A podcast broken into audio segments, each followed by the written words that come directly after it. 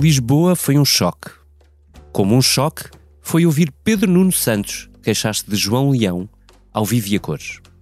E mais choque ainda, quando Marcelo desautorizou outro ministro, o da Defesa, que quis mudar uma chefia militar sem a sua benção. Costa desvalorizou Lisboa. Costa deixou Pedro Nuno a falar sozinho. Mas Costa levou João Gomes Cravinho a Belém para esclarecer os equívocos. Marcelo e Costa garantem ter desfeito os equívocos. Mas quanto a nós, sobram-nos as dúvidas. Afinal, Gouveia Mel vai ser ou não o novo SEMA? E muda quando? Haverá um saneamento nas fias militares que tanto criticaram o ministro? E Gomes Cravinho? Fica no governo? E o que dizer do estado do governo? Calma. Respiremos fundo. Isto começa a ficar um bocadinho irreal.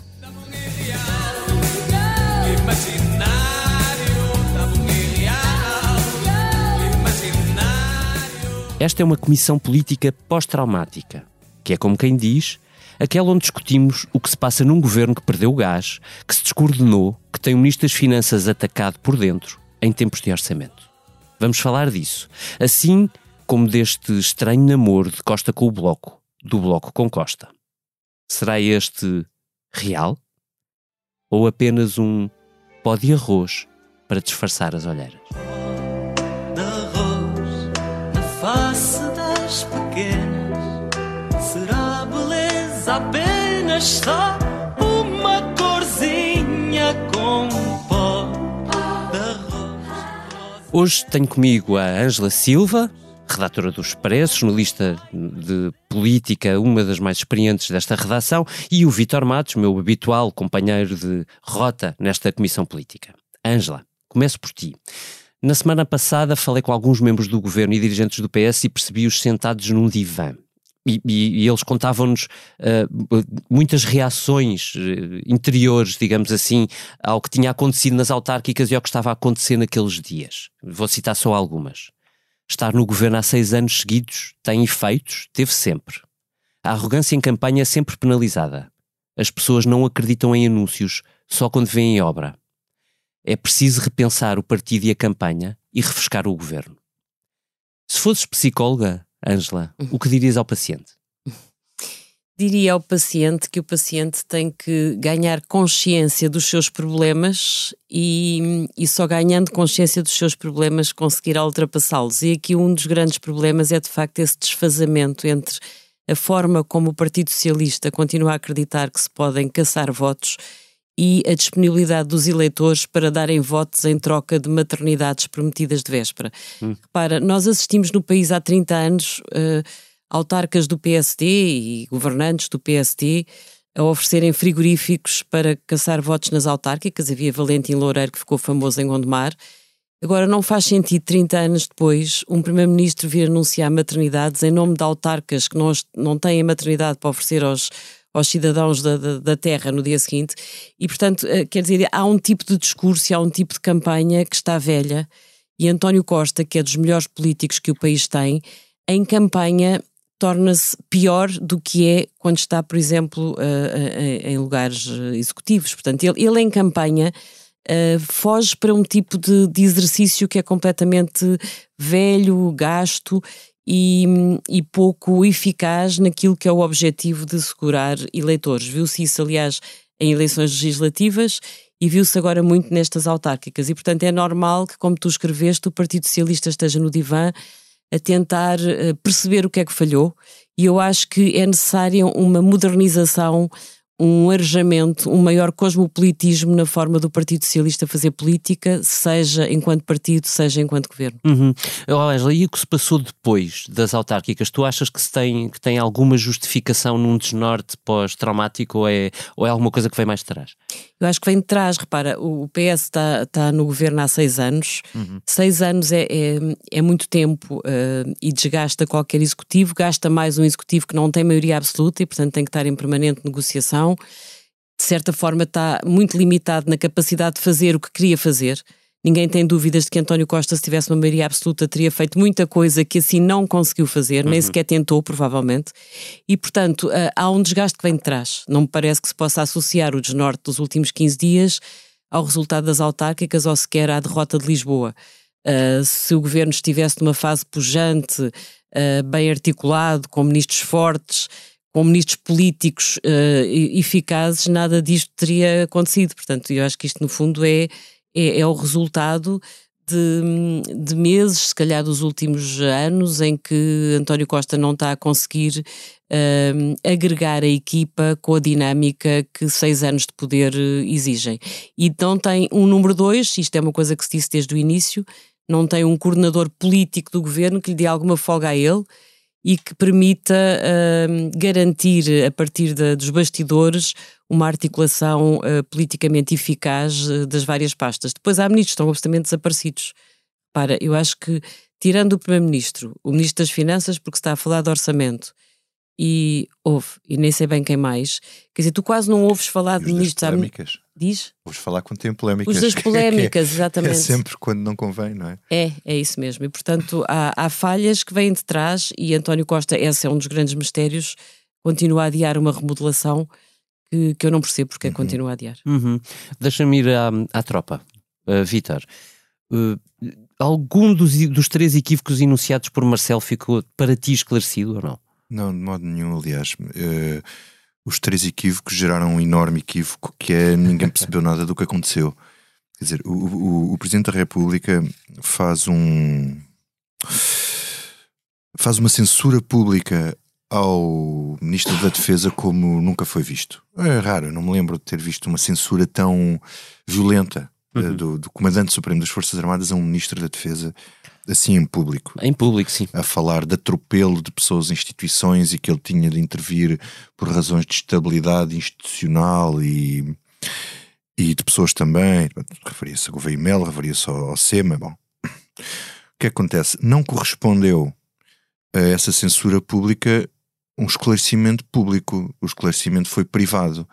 E enquanto este esclarecimento não for público, hum, isto permanecerá sempre, permanecerá, permanecerá sempre na dúvida. Ou seja, não sei se isso ficará guardado para as memórias dos, ah, dos não visados. Pode haver, vai ter que haver decisões, vão ter que existir decisões. Sim, é? pode haver decisões, mas nós podemos nunca saber ali o que é que aconteceu. Bom, o que nós sabemos, de facto, é que o Presidente tinha combinado uh, com o, o, o, Ministro SEMA, o Senfa, que o SEMA seria reconduzido uhum. Hum, para mais tarde uh, Gouveia Mel começou uh, a fazer o trabalho na Task Force, uhum. viesse a ser o SEMA e ficou acordado uma data. Uhum. Tive informação que seria setembro do ano que vem, mas isso seria a data limite. Uhum. Ou seja, no limite de setembro do ano que vem, podia ser março, podia ser. Bom. Uh, o que acontece é que não foi esse o momento. O presidente foi muito claro a dizer não era este o momento. Ou seja, o presidente foi claro a dizer que o que estava combinado era outra coisa, não era no dia em que Gouveia Melo ia deixar a task force que ia ser é que o, o, o, o SEMA recebeu a proposta de exoneração, uhum. a informação de que ia ser exonerado, sem que o presidente soubesse. Portanto, a informação que nós tínhamos, aliás, que a Angela escreveu, foi que o presidente não foi informado previamente disto. Uhum. O que é que isto gera? Isto gera aqui uma série de problemas da gestão de todos, não, não, da gestão de todos os, os, atores. Pois eu queria te perguntar, nomeadamente sobre a gestão do próprio Primeiro-Ministro, porque nós temos falado muito sobre o problema Sim. que fica, e isso é inevitável, entre Marcelo e o Ministro da Defesa, como Comandante Supremo isso é um problema, mas, mas quem tem que relacionar-se com o Presidente da República no governo é António Costa. Temos vários, acho que temos vários níveis. Uhum. Esse é o último nível, não é? Temos o, o primeiro nível, que é ao manter-se no cargo, uhum. quer dizer, o SEMA não tem capacidade de relacionamento com uh, o poder político. Uhum. Nem com o SENCFA, nem com o ministro, nem com o primeiro-ministro. É um chefe ligado às máquinas, está uhum. enfraquecido. Uhum. Não no ramo, Sim. porque lhe deram força e tudo, mas sabem que ele está a prazo e sabem quem é que é o outro. Isto uhum. nunca, uh, que vem aí, isto nunca aconteceu. Uh, é? Até para os outros vice-almirantes que lá estão, isto é, é bastante antipático. Pronto. Depois, para o próprio ministro, porque nós, na verdade, não sabemos se este, quem lhe deu o freelance, se foi o ministro, se foi o primeiro-ministro, quer dizer, quem é que é o responsável pela iniciativa de avançar para a proposta de exoneração sem avisar o Presidente da República. A bola estava do lado de quem? Do ministro, estava do lado de São Bento, uh, não percebemos, uh, ainda isso não é um equívoco que permanece. Uhum. Um, o nível do Ministro da, da, da Defesa é, é, é, um ministro que está também completamente. desapareceu do mapa, não é? Ninguém o vê. há de ir ao Parlamento responder a perguntas sobre isto. Ainda não há data, pois não? Uh, que eu saiba, não. Uh, mas, uh, portanto, espero que ele lá que isto se esclareça. E depois temos o nível de relacionamento, de relação do, do Primeiro-Ministro com, com, o Presidente da República, que, uh, enfim, eles arranjam sempre maneira de se entender na, nas crises mais, uh, mais extraordinárias, nomeadamente quando, até quando, aliás, António Costa tem feito saber isso, não é? Que quando, quando o, o Presidente da República pediu a demissão da Ministra da Administração Interna, ela já estava prevista ser demitida dali uns dias Uhum. e ele é das coisas que lhe ficou mais entalada uh, desde pronto, nesta, nesta, nesta coabitação. Portanto, eu aí da coabitação precisava de perceber de onde é que vem o, de onde é que vem o erro Uhum. para perceber se, se é do ministro, se é do, do, do, do primeiro-ministro. Uh, agora, ninguém sai bem no meio disto tudo, ninguém sai bem. Sendo que, ó, Vitor, há aí uma coisa que também não se percebe, que é assim, normalmente o Presidente da República fala com o Primeiro-Ministro, não Uhum. fala diretamente com os ministros, exceto nas áreas em que ele tem um poder reforçado, ele Presidente, que é Uhum, exatamente a defesa e defesa negócios e os negócios estrangeiros. Portanto, também é estranho que o próprio Marcelo Rebelo de Sousa não tenha falado com, com o Ministro Gomes Carvinho, não tenham acertado o timing em que eu substituir o chefe de Estado-Maior da Armada, portanto, Mas a ideia que eu tenho é que eles acertaram o timing e que o governo furou os planos. Agora, posso querer furar os planos e dizer: Oh, Sr. Presidente, nós tínhamos combinado dia tal, se calhar era melhor fazer agora por esta Uhum. razão e por aquela. uhum. Bah, e ele se calhar dizia que não ou que sim, não é?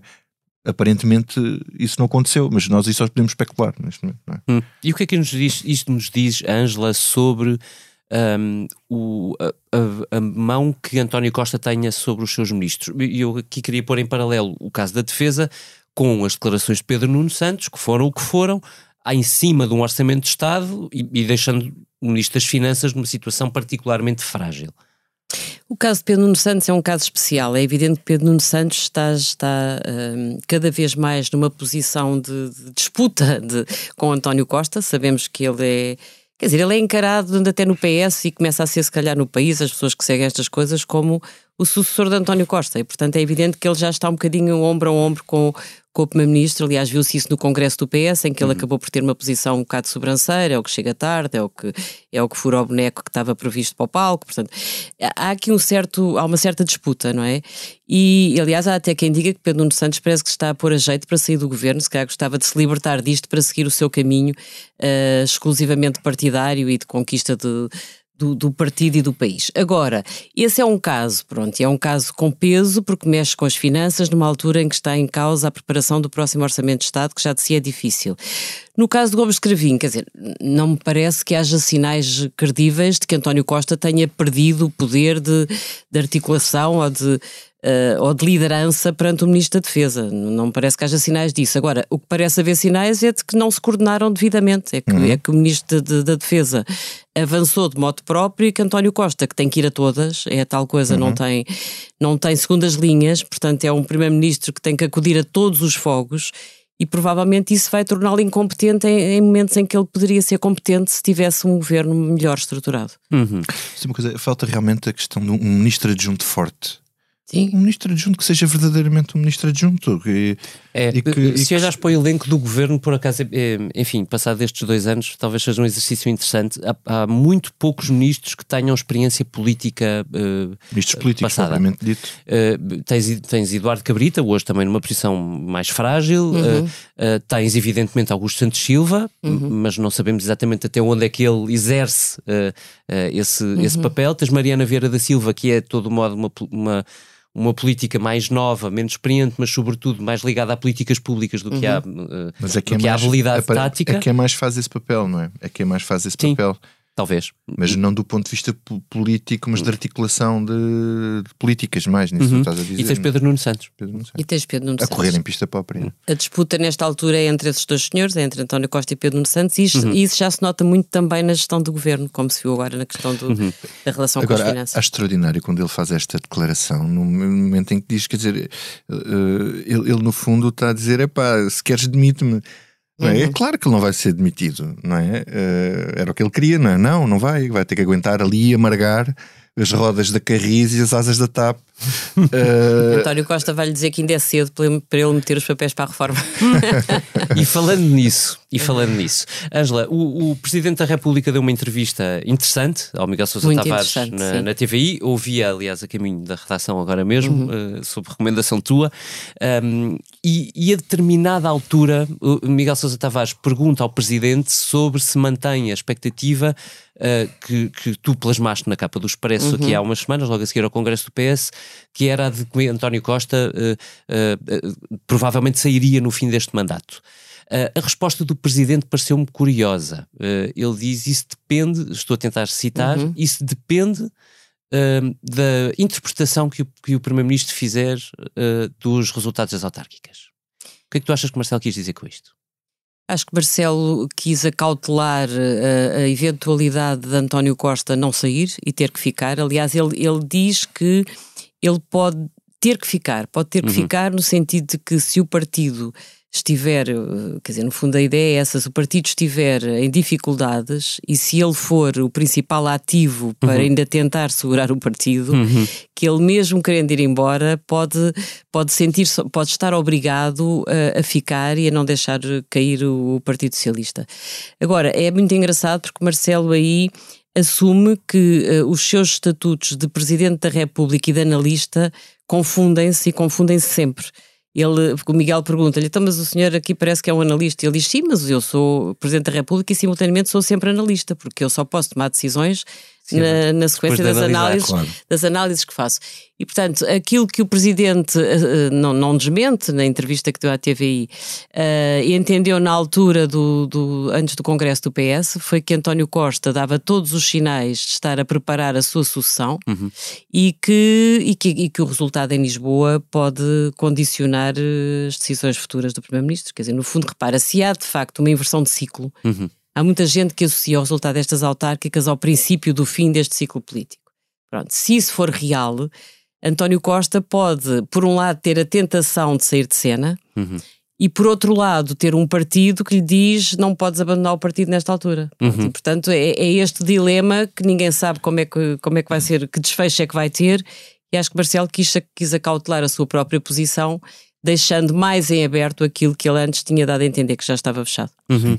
Mas um, eu acho que ele diz outra coisa que eu acho interessante e joga com aquilo que estávamos a falar há pouco, que é, hum, parece um paradoxo, mas que uma oposição forte gera mais estabilidade. Ou seja, se o PS não se sentisse tão solto, eu duvido que a campanha tivesse sido tão má, ou tão negligente, ou arrogante. Quer dizer, uma oposição que morde aos calcanhares e que se perceba que pode vir a ser poder, obriga o, quem está no poder a ter mais cautelas e fazer as coisas mais bem feitas.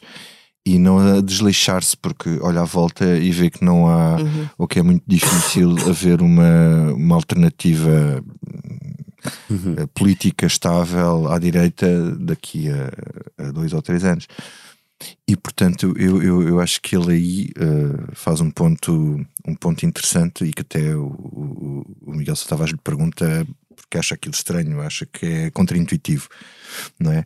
Uh, agora... Se isso é o que o Presidente anda a pedir há, há seis anos, Vitor, eu acho que ele anda há seis anos a, a chamar a atenção para a urgência e a necessidade imperiosa para o sistema político nacional teres, teres uma oposição que se vá consolidando e que, se, e que, e que se vá tornando claro aos olhos dos eleitores.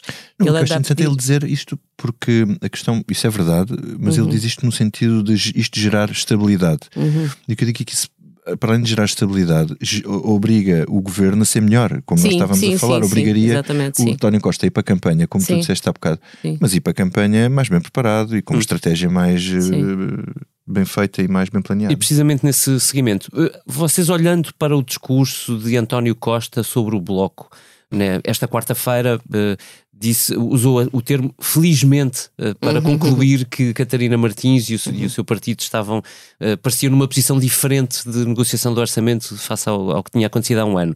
E também as declarações do, do, do próprio Bloco de Esquerda, vocês acham que há aqui um, num pós-autárquicas mais uhum. durido, também uma necessidade à esquerda de se voltar a regimentar tropas para não uh, enfim, para dirimir este potencial ressurgimento de um bloco à direita? É isso, sem dúvida nenhuma. Eu acho que, acho que uma das, isso é a grande prova de que toda a gente encara o resultado destas autárquicas como possível início de um fim deste ciclo. Uhum. Porque, e o Presidente da República também fala nisso na entrevista à TVI, porque o que Marcelo uh, alerta é que a esquerda vai ter que decidir se quer reforçar a sua base de entendimento Exato. e a direita vai ter que fazer exatamente a mesma reflexão. O que Marcelo está a chamar a atenção é que se a direita caminhar para eventuais alianças, preparação até de coligações pré-eleitorais, o líder do CDS já veio dizer que está disposto na entrevista que deu ao Expresso, está disposto a uma coligação pré-eleitoral com o PST. Mas mesmo que não haja coligações pré-eleitorais, ninguém tem dúvidas de que a direita vai tentar, depois dos congressos que tem na agenda, vai tentar uh, começar a somar sinergias uhum. e a sinalizar ao país que se pode entender uh, nas próximas legislativas, uh, antes ou no pós-legislativas. E isto obriga a esquerda a também pensar como é que se vai casar daqui até às legislativas, ou que sinais é que vai passando uhum. para o eleitorado, porque também tem que apresentar aos portugueses um cenário de futuros entendimentos. Uhum. Quer dizer, ou o PS estava em condições de ir para as legislativas para sacar a maioria absoluta que nunca conseguiu ter, mas isso é pouco provável, porque seis anos no governo desgastam e, portanto, oito poderão desgastar ainda mais, a menos que António Costa conseguisse um milagre. Uh, não conseguindo esse milagre, a esquerda vai ter que dar um sinal de que pode voltar a entender-se. E é exatamente a isso que nós já estamos a assistir. António Costa, quando diz felizmente o bloco está diferente, é porque ele sabe que pode precisar de voltar a, a, a unir a esquerda para combater uma direita que eventualmente também tenderá a juntar, a juntar esforços nas próximas legislativas. Uhum.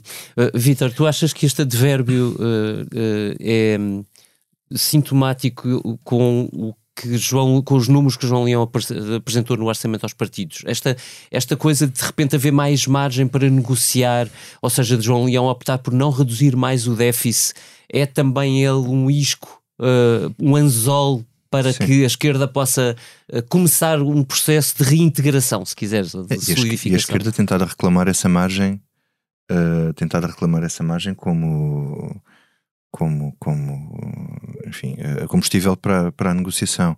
Agora, o Bloco. A minha dúvida é se o PS, quer dizer, é, até que ponto é que António Costa pode... leva isto a sério, não é? Sim, quer dizer, isto quer é mesmo a sério. Eles, felizmente que eles estão sentados a negociar jogo. e que querem, mas eles dizem que ele está. Depois o, o Pedro Filipe Soares veio dizer que ele estava a ser excessivamente otimista uhum. e que as coisas não estavam tão bem encaminhadas assim. Uhum. Hoje o João, o, o João, Oliveira, líder parlamentar do PCP, diz ao Jornal Negócios que é, é, é como São Tomé. É esperar para ver. Pois, mas é, é que nós temos assistido a isto sempre em todos os orçamentos, não é? Temos assistido a esta um, coreografia uh, permanente até a 25 hora, às vezes. Uhum. Não é? Portanto, toda a gente vai estar a esticar a corda ao máximo. Uh, houve noutros casos em que o bloco saiu mais cedo, neste caso o bloco está no barco, uh, ainda está no barco. Mas vamos ver até que ponto é que o governo vai ceder e até que ponto as exigências uh, são uh, reais, porque ninguém quer ir para eleições, portanto tem que se arranjar aqui uma maneira de ninguém perder a face. Uhum. Uh, aparentemente, eu acho que António Costa conseguiu fazer isto só com o PCP outra vez, uhum. não é? Uh, porque uh, Jerónimo Sousa tem dado esses sinais todos desde o Congresso do Partido Comunista que, que os comunistas dão esses sinais, desde que o governo garanta algumas eh, medidas pontuais e básicas, o, o Bloco tem pedido sempre medidas mais estruturais, Sim. o que é sempre mais complexo, mais complicado para o, para o PS. Agora, uh, uh, haverá esse esforço porque ninguém, na verdade, quer uma crise política. O PS até podia ter uma tentação, que era apanhar a direita em contrapé, agora enquanto está a mudar as lideranças e gerar uma crise política. Mas mesmo assim, com os resultados de Lisboa, ninguém, ninguém, tem, ninguém tem vantagem nisso e acho que podemos tirar a ideia de haver uma crise política e isso aí é muito surpreendente extraordinário. Essa tentação António Costa já teve várias vezes, teve na crise dos, dos professores, teve... Uhum teve entrevistas que foi dando, eu acho que essa tentação tem estado sempre latente e é uma tentação compreensível, quer dizer, se o PS conseguisse a dada altura aproveitar as fragilidades da direita e, e há fragilidades na direita uh, nos últimos anos. E se tiver, agora uh, ele simultaneamente percebeu sempre que não tinha garantias de ainda, de ainda votos conseguir sair de lá reforçado. Claro. e portanto estar a repetir este filme ficar de terror na mesma, ficar tudo na mesma. ficar na mesma. E o Presidente da República aí sim, eu acho que Marcelo tem tido um papel importante sempre a chamar a atenção que não dá cobertura a precipitações de eleições antecipadas e de crises. E há coisa em que eu acho que ele conseguiu condicionar também politicamente é aí. E, e, e é interessante a intervenção de Mário Centeno, Hum. em que ele faz eh, basicamente três avisos: cuidado com a dívida, cuidado com as despesas permanentes Uhum.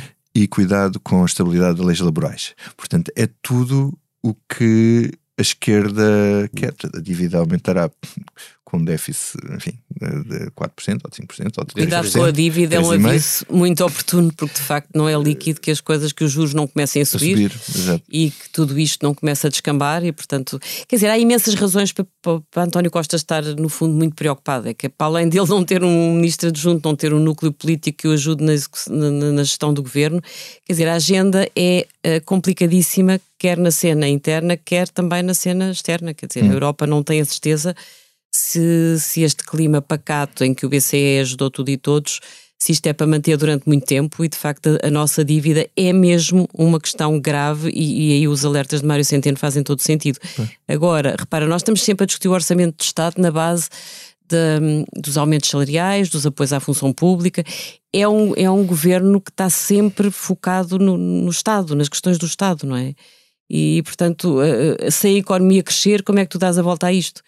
É, é impressionante como é que nós estamos sempre a falar dos, dos salários dos funcionários públicos, dos aumentos das pensões, e, e ninguém ouve falar de grandes apoios à iniciativa privada. Isso, isso é uma crítica que muita gente tem feito ao, ao, à bazuca e é uma realidade, independentemente das críticas, sempre que se está a discutir o orçamento de Estado que tem que ser viabilizado pelos partidos à esquerda do PS. Portanto, há aqui uma pescadinha de rabo na boca, não sabemos como é que saímos, como é que saímos dela e os alertas de centênio, isso acho que é importante dizer todos os dias, fazem sentido no que toca à dívida, que é brutal. E resta saber se os alertas de centeno são um aviso ao governo ou se Uhum. são uma ajuda ao governo Sim, para, para, incorporar aquilo e dizer Sim. eh, que e Sim. tal, para servir ali de travão nas negociações. Sim, e- sim, mais do que isto não dá. sim.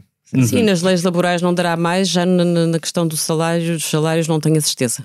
O PC vai ter que levar alguma coisa desta vez. Uhum. Também acho que sim. Vamos ao que não nos sai da cabeça. Vitor Matos, começo por ti. Bom, o, o que não me sai da cabeça é a crise no, no Hospital de Setúbal. Ahm, Demitiram-se 87 médicos, entre membros da direção clínica, direções de serviço, departamentos, coordenadores, enfim. 87 médicos demitiram-se em bloco eh, ontem. E e o, o- presidente da secção regional sul da, da Ordem dos Médicos diz isto não é um grito de alerta, é um grito final. Quer dizer, nós acabamos a pandemia com todos os encómios a, e elogios ao, ao SNS e depois descobrimos que está tudo preso por arames. E temos este hospital, temos a crise no hospital de Faro. E se fizermos uma radiografia eh, pelos vários hospitais do país, de certeza que vamos encontrar um, um quadro eh, bastante complexo e com problemas estruturais e de base. O governo parece que anunciou a contratação, suponho que de 10 médicos. Eu não sei se 10 médicos resolve eh, muito, mas se todos os hospitais têm problemas destes, se contratassem 10 médicos e 20 médicos, ou, eu não sei onde é que há médicos para, para colmatar essas falhas, porque eh, dá-me a parecer que não há médicos no desemprego. Portanto, quando dizem abriram vagas para 10 médicos, eu, eu questiono-me de onde é que vêm os médicos. Não é? Portanto, eu acho que isto é, é, é muito preocupante e, e é outro sinal eh, daquilo que nós estávamos a falar hum, no concreto e que as pessoas sentem depois na vida do dia a dia. Não são questões corporativas, são questões que depois têm reflexo na, na- no serviço, naquilo que é mais essencial às, às populações. Isto sim tem, tem grandes efeitos políticos. Sim, a manta é muito curta. Olha, eu tentei marcar uma consulta na minha médica de família, eh, tentei em junho e recebi uma carta, é curioso, ainda se recebem cartas do Centro de Saúde, a marcar a consulta para 7 de dezembro, portanto são seis meses. A manta é muito curta mesmo e de facto o SNS respondeu e ainda bem na, na pandemia, mas, Mas a muito custo. mas a Ou fatura com muitos custos. é, exatamente, e há muita coisa que ficou atrasada. Ângela, segue tu, o que não te sai da cabeça. Olha, a mim não me sai da cabeça a situação de, de algumas escolas, eh, nomeadamente na Grande Lisboa, em que o ano letivo começou e há alunos que, mesmo no secundário, mesmo no décimo ano, têm falta de dois, de três e, em alguns casos, de quatro professores. E aquilo, pelo que, pelo que tem sido explicado e até escrito eh, nos jornais, tem muito que ver com a dificuldade de trazer para Lisboa professores de outras zonas do país que não têm condições para pagar as rendas de casa brutais que se pagam nas grandes cidades. E, portanto, tu tens aqui um link entre os dramas da habitação em Portugal e uh, os dramas da educação em Portugal. É, uh, a classe dos professores é uma classe que está estourada, que está brutalmente envelhecida, que é mal paga e, portanto, as pessoas já não estão para pegar na trouxa e irem do norte ou do sul para, para, para o centro do país, para a capital, para, terem que pagar rendas em que lhes leva mais de metade do vencimento. Portanto, isto é um drama e eu acho sinceramente que uma das questões que no final do ciclo político, quando quer que ele chegue, provavelmente vai ser uma nódoa no currículo, uh, é a situação da educação. Hum. É verdade, eu só só dizer uma coisa. Eu tive um, um, o meu filho teve casos desses no ano passado uhum. de professores que precisavam de ser substituídos e depois daquilo eram horários incompletos. Uhum. As pessoas tinham os horários, eh, vinham para Lisboa e depois uh, o ordenado basicamente não dava para pagar sequer a renda da casa e era impossível. Hum. A mim não me sai da cabeça o, o que assisti em Barcelona. Não há nada como sair do país para sairmos da bolha e pensarmos um bocadinho sobre o que aí vem. Uh, e em Barcelona, uh, dias de férias, fui, fui lendo nas páginas dos jornais espanhóis e acompanhando na televisão o congresso, convenção do Partido Popular Espanhol. Uh, contexto breve, Pablo Casado é líder já há três anos, uh, mal demos por eles passarem, não é um líder fortíssimo, digamos assim, e, e, foi bastante zigue-zagueante. teve, começou com um discurso muito colado ao Vox, no surgimento do Vox, uhum. o, digamos assim, o Chega de Espanha. esse surgimento foi com muita força e o discurso de Casado era muito colado. E depois virou quando o Vox acentuou uh, uh, o, o, seu discurso mais xenófobo, uh, até racista em alguns casos, Pablo Casado tentou distanciar-se e fê-lo com algum sucesso, tornando o PP de novo um partido mais moderado. Nesta convenção assistimos a algumas coisas extraordinárias.